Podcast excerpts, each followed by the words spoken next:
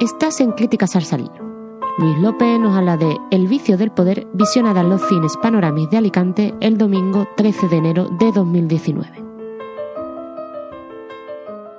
El vicio del poder, la nueva película de Adam McKay, el director de La Gran Apuesta, acaba de llegar a las salas con Christian Bale, Amy Adams, Steve Carrell, Sam Rockwell, como digo, un reparto muy interesante. Es una película inferior a La Gran Apuesta, eh, pero hay que destacar unos aspectos positivos y otros negativos. Positivos, del lado de la parte interesante de la película, pues tenemos unas magníficas interpretaciones de todo el reparto. Tenemos una película muy valiente que da nombres, apellidos, datos y pone el dedo en la llaga de, pues eso, de un sistema corrupto eh, llamado democrático en el que dos partidos se reparten el poder y donde todo se basa en, en conseguir apoyar, ayudar a los más ricos, a los más poderosos, manteniendo engañado al pueblo con falacias patrióticas y demás, muy centrado, pues eh, en este caso como es Dick Cheney, en la época, aunque hace un desarrollo por gran parte de su de su biografía se centra mucho en la época de la, de la guerra de Irak y las supuestas armas de destrucción masiva.